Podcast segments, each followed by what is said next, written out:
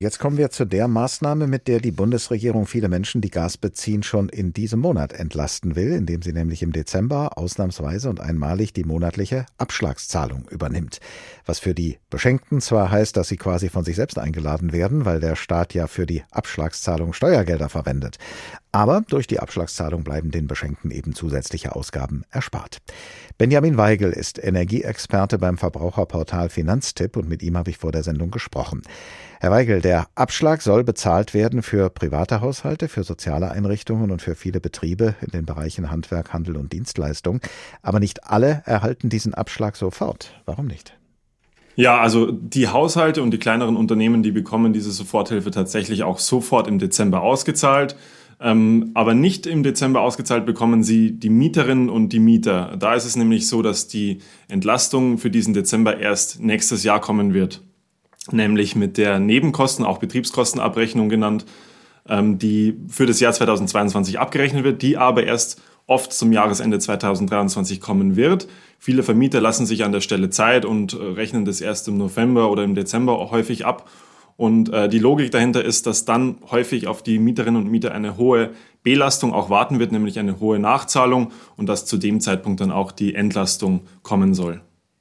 Und was ist mit denjenigen, die nicht ausreichend Geld haben, um so lange auf den Abschlag zu warten?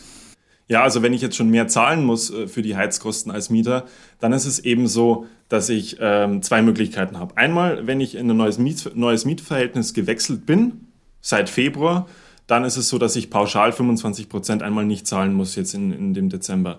Oder es kann auch sein, wenn ich jetzt seit Februar schon eine, eine Kostenerhöhung bekommen habe, also höhere Heizkosten an den Vermieter abführe, dann ist es so, dass ich diesen Erhöhungsbetrag im Dezember nicht zahlen muss. Also auch einen Teil von dem Dezemberabschlag jetzt in diesem Dezember schon nicht bezahlen muss. Und diese beiden Entlastungen, die können Mieter in den Fällen eben auch schon direkt mit ihrem Vermieter jetzt besprechen. Und auch jetzt im Dezember ähm, müssen sie dann das nicht bezahlen. Ab März soll dann die Gaspreisbremse in Kraft treten, und zwar auch rückwirkend für Januar und Februar. Welche Entlastung wird das bringen?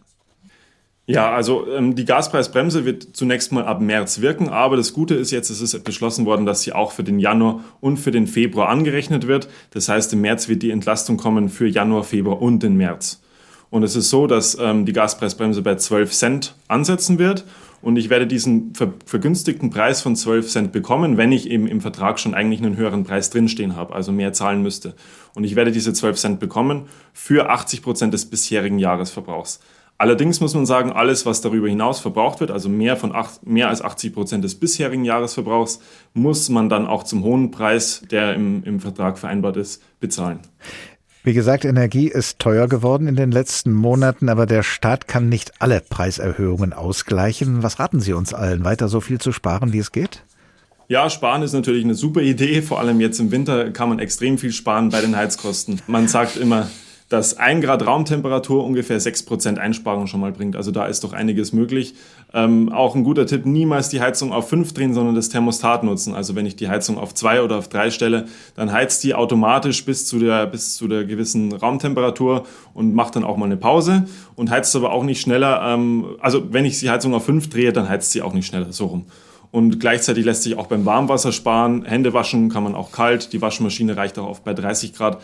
Ansonsten muss man aber sagen, wenn ich trotzdem jetzt schon sehr viel bezahlen muss, beim Gas würde ich sagen über 20 Cent, beim Strom vielleicht auch als Beispiel über 50 Cent, also wenn ich schon in so teuren Verträgen drinstecke, dann sollte man vielleicht mal doch noch die Preise vergleichen und schauen, ob ich noch einen günstigeren Tarif finde, ob sich denn ein Wechsel lohnt.